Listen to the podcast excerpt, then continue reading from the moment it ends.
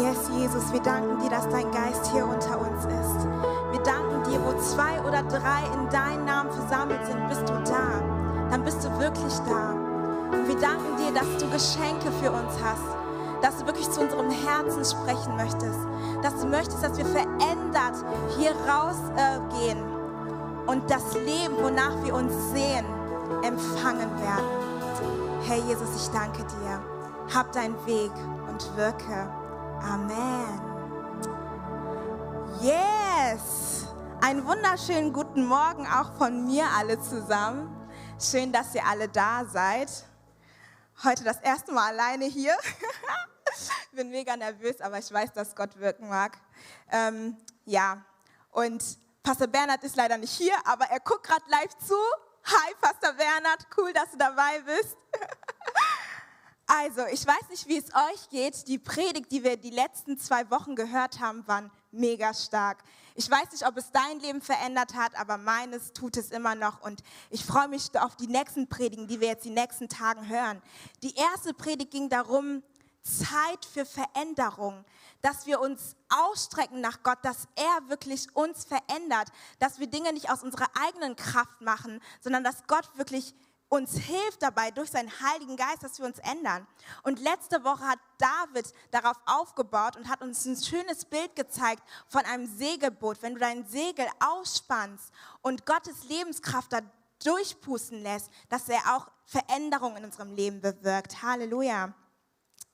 Heute will ich euch auch eine ein geistliche Übung äh, vorstellen, die wir in unserem Leben etablieren sollten. Und das Thema ist die Übung der Schuldbekenntnis. Ich kann mir vorstellen, dass für einige, für äh, modernen Christen hier das Wort ein bisschen altmodisch klingt und man denkt, oh mein Gott, das gehört doch voll ins Alte Testament. Ey, Jesus hat doch alles ans Kreuz genagelt. Warum soll ich noch Buße tun? Wenn ich frei bin, dann bin ich doch wirklich frei. Ja, das stimmt auch. Und ich kann mir vorstellen, dass auch eine denken, einige denken, ich lebe einfach so mein Leben. Es ist egal, ob Vergebung oder nicht Vergebung. Ich bin Christ und so einfach ist das.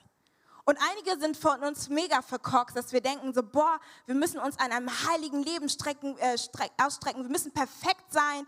Und Jesus erwartet das auch von uns, dass wir nicht lügen, nicht klauen und wirklich uns voll darauf konzentrieren uns, uns voll den Druck machen, dass wir daraus auch wirklich schnell, wenn wir sündigen, das mega verstecken und uns das sehr schwer fällt, mit anderen Leuten darüber zu sprechen, weil wir dieses perfekte Bild als Christ einfach zeigen wollen, dieses porträtieren wollen. Und da gibt es so einen schönen Spruch von Dietrich Bonhoeffer. Viele Christen sind unvorstellbar erschüttert, wenn sie unter den Gerechten plötzlich einen echten Sünder entdecken, als wäre das etwas Besonderes.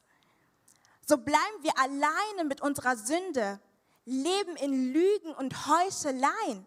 Wer mit seiner Sünde alleine ist, ist wirklich alleine. Und das ist mega traurig, dass unter uns Christen wir immer dieses Perfekt sein wollen und uns schwerfällt, wirklich dann ähm, uns selbst, wie heißt das, verurteilen, dass wir dann Dinge nicht machen wollen uns, und, uns, und uns unwürdig fühlen. Und so sollte es nicht sein. Was ist überhaupt Sünde? Ich will das mal kurz beschreiben. Ich habe das in diesem äh, Bibelprojekt daraus geholt. Ähm, Sünde ist, wenn du nach einem Bedürfnis strebst und mit ungerechten Mitteln daran gehst. Also ein Bedürfnis, was eigentlich von Gott nicht angesehen ist, aber du den Hunger daran hast, das zu machen, dass du danach strebst und, da, da, und dadurch den Weg öffnest für Sünde. Und Sünde ist einfach, dass man den Ziel verfehlt, weil wir haben alle das Ziel, also Gottes Ziel für uns eigentlich ist, Gott zu lieben mit all unserem Herzen, unserer Seele und alles, was in uns ist und unseren Nächsten so zu lieben wie uns selbst. Das heißt, wenn wir ähm, Gott lieben, wir alle lieben ja Gott, wir lieben unsere Nächsten, dass wir ähm, nicht danach drängen, diese Menschen zu verletzen. Aber durch diese Sünde tun wir das, weil wir ein Bedürfnis, zum Beispiel wenn wir äh, Leute äh, entziehen mit Geld, weil wir mehr Geld verdienen wollen, versuchen wir ähm, aus, äh, mit, ähm, ja, ihr versteht schon, was ich meine. so, und ich will euch heute vier Schritte zeigen, wie man zur Buße kommt. Vier Schritte, wie man Schuld bekennen kann. Aber bevor ich das tue, will ich euch drei Charaktere aus der Bibel vorstellen, die eine Veränderung erlebt haben, wirklich Gnade von Jesus empfangen haben. Die erste Story ist, ich werde es einfach so erzählen, ist die Frau, ähm, die bei der Ehebruch ähm, erwischt worden ist. Ich weiß nicht, ob ihr die Story kennt. Die Pharisäer suchen sich eine Frau, ich weiß, gar nicht, ich weiß auch gar nicht, wie die sie die gefunden haben, aber die finden diese Frau, ziehen sie zu Jesus und sagen so, ey Jesus, wir haben sie gerade bei der Ehebruch äh, äh, erwischt. Was hältst du davon? Was sollen wir mit dieser Frau tun? Denn in Moses steht in seinen Gesetzen, dass wir so eine Frau steinigen sollten, weil die so gesündigt hat. Und dann Jesus antwortet erst gar nicht darauf. Richtig cool. Also ihr müsst euch die Szene wirklich vorstellen. Er antwortet gar nicht darauf. Aber die beharren darauf, dass Jesus darauf reagiert. Und als er richtig genervt ist, guckt er die an und sagt so, Leute, wenn ihr noch nie gesündigt habt, dann werft den ersten Stein. Und dann beugt er sich wieder unter und fängt an zu schreiben. Ihr müsst euch wirklich dieses Bild vorstellen. Und diese Pharisäer sind mega sauer und enttäuscht und einer nach den anderen geht. Und er sieht diese Frau an, dass sie immer noch da steht und fragt sie, wo sind deine Ankläger? Und sie sagt, keiner ist mehr da. Und dann sagte Jesus, ganz ehrlich, ich verklage dich auch nicht. Gehe und sündige nicht mehr. Krass, oder? Die zweite Story, die ich euch erzählen möchte, ist Zachäus. Er ist ein kleinwüchsiger Kerl, ein Zöllner, der von den Israeliten mega gehasst wird. Er wird nicht angesehen, er wird verstoßen. Ich kann mir vorstellen, dass sie ihn sogar angespuckt haben, weil er, ähm, ähm, weil er denen halt Geld entzogen hat, was de, de, dem gar nicht zustand. Und irgendwann hat er auch diesen Neugier, Jesus kennenzulernen und klettert auf einen Baum und Jesus hatte den schon längst gemerkt. Der hat ihn zwar nicht gesehen, bewusst gesehen, aber er hat den schon gemerkt und gesehen und sagte, Zachäus, ich werde heute zu dir kommen und bei dir essen. Und alle waren empört, wie Jesus, du gehst mit ihm essen, ein Sünder. Und als Zachäus das hört, sagt er, ey Jesus, ich will alles zurückgeben an den Sündern, was ich weggenommen habe. Die Hälfte meines Reichtums, der muss reich gewesen sein, die Hälfte seines Reichtums wollte er zurückgeben. Und dann sagt er auch noch, die Leute, die ich entzogen habe, das Geld weggenommen habe, denen gebe ich das Vierfache sogar zurück. Das ist wahre Umkehrung. Die dritte Geschichte, die ich euch erzählen möchte, ist von Paulus.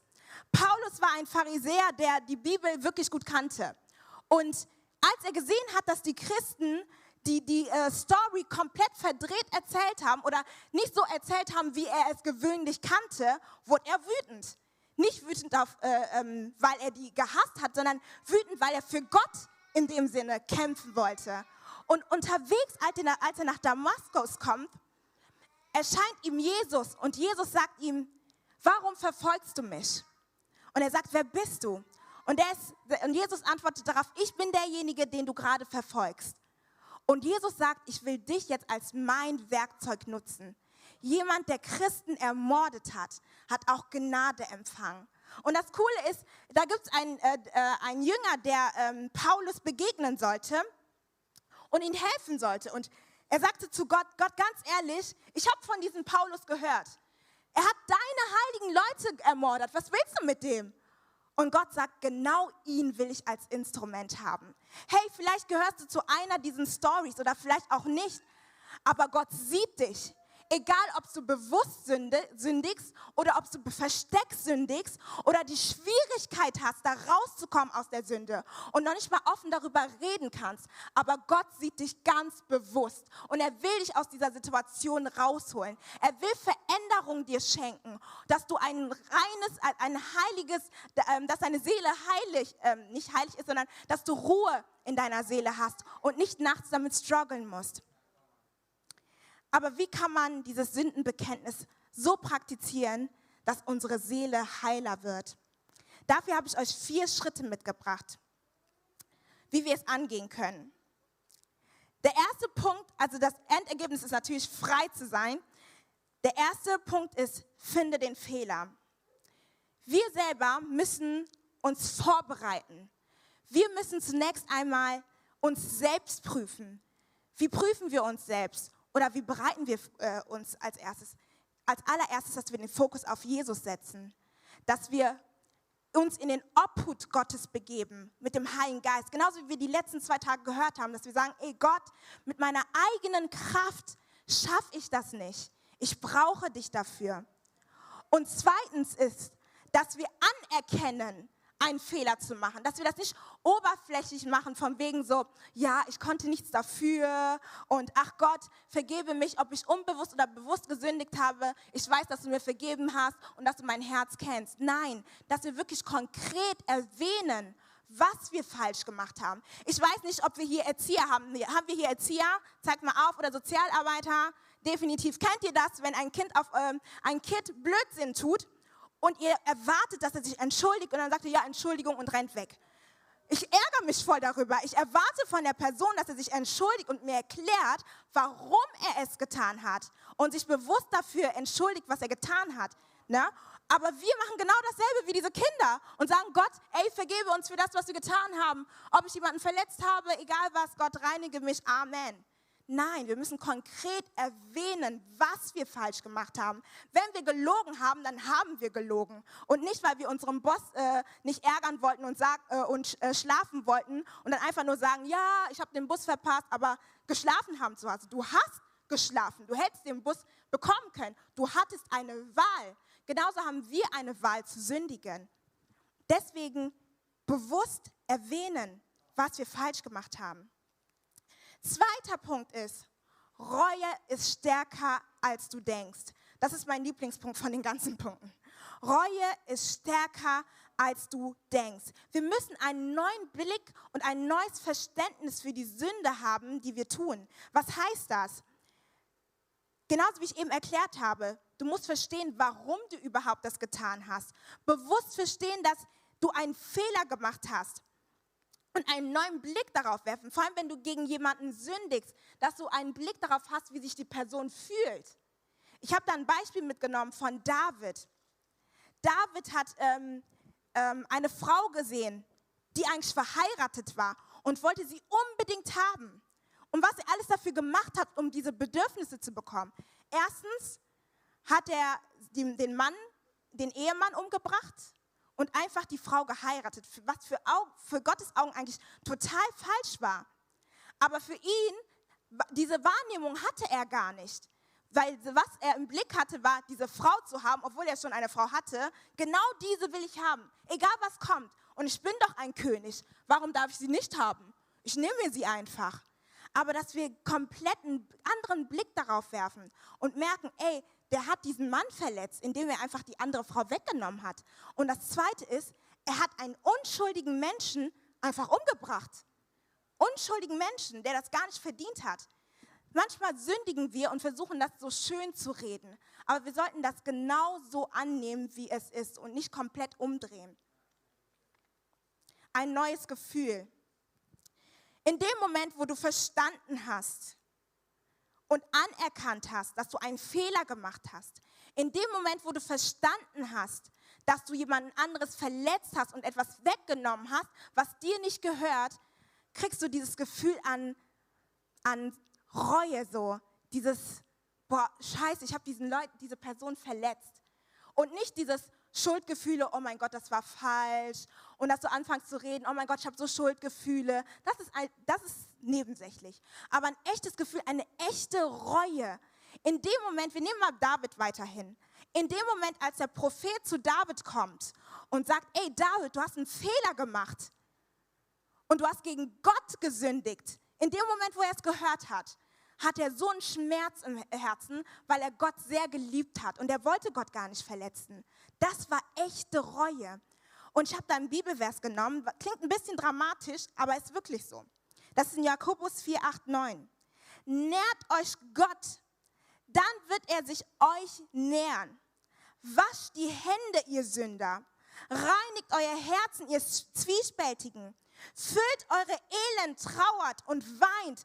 Euer Lachen sollte sich in Trauer verwandeln und eure Freude in Kummer. Klingt mega dramatisch, aber das ist echte Reue. Das heißt, es kommt von tiefem Herzen. Die Person hat verstanden, dass sie gegen Gott und die Person gesündigt hat. Und das ist nicht nur schlechtes Gewissen. In 2. Korinther 7,10 steht, denn ein Gott gewollter Schmerz führt zu einer veränderten Einstellung, die man nie bereuen muss und so zur ewigen Rettung. Doch der Schmerz, der von der Welt verursacht wird, führt zum Tod.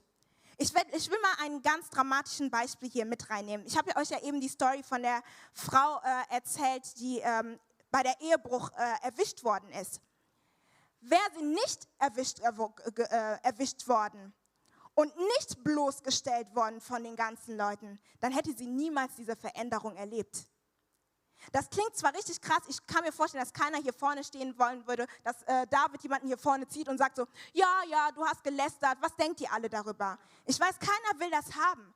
Aber wirklich wäre diese Prostituierte nicht so gezogen worden und vor Jesus gebracht worden, hätte sie niemals ihre Freiheit bekommen und würde noch immer noch in dieser dunklen Ecke und dieser Sünde leben und von jedem Mann immer wieder genommen werden. Aber das war in dem Moment ihre Freiheit.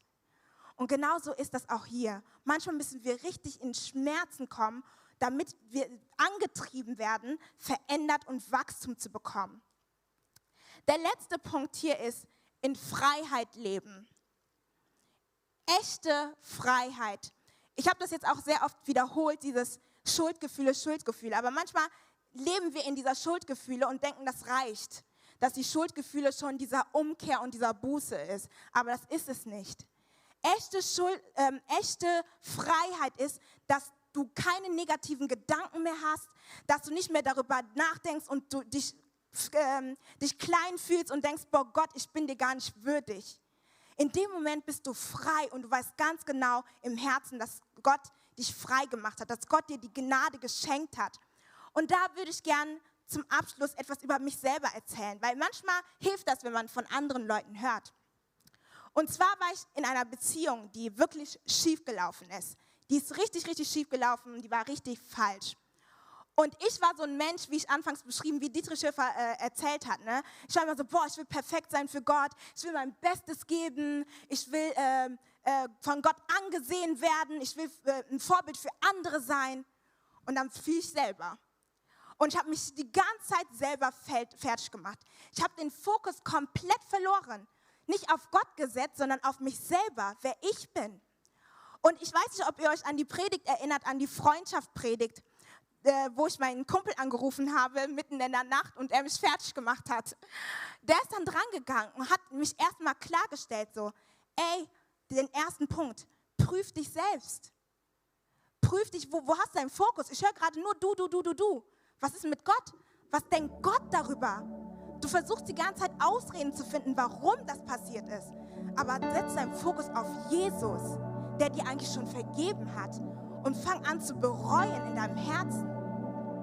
Und in dem Moment fing ich an zu heulen. Und dachte, oh Gott, ich habe Gott die ganze Zeit verletzt. Ich habe den Fokus komplett falsch gesetzt.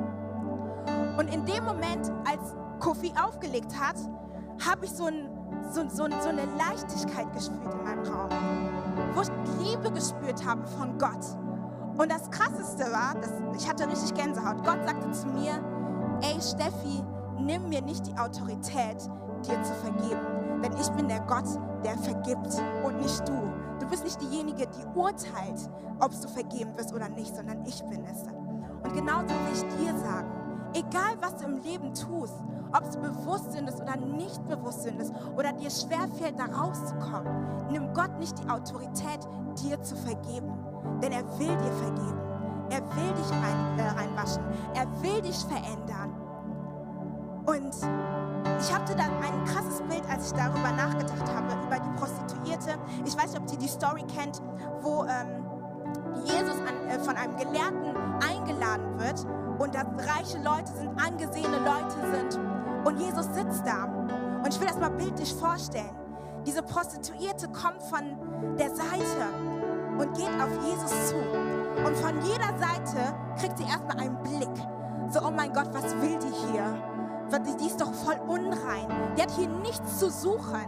Die ist, die ist ekelhaft. Die ist, die, ist, die ist nicht würdig, hier bei Jesus zu sein. Aber je mehr sie diese Worte hörte, und ihr, ihr Fokus auf Jesus gesetzt hatte, hat ihr auf einmal Selbstbewusstsein bekommen. Denn die wusste, dass Jesus ihr Retter ist. Sie wusste, dass Jesus derjenige sein wird, der sie reinigen wird. Er wusste, dass sie eine, die wusste, dass sie eine Identität in Jesus bekommen werden. Sie hat alle Sprüche, die gesagt worden sind, abgeprallt.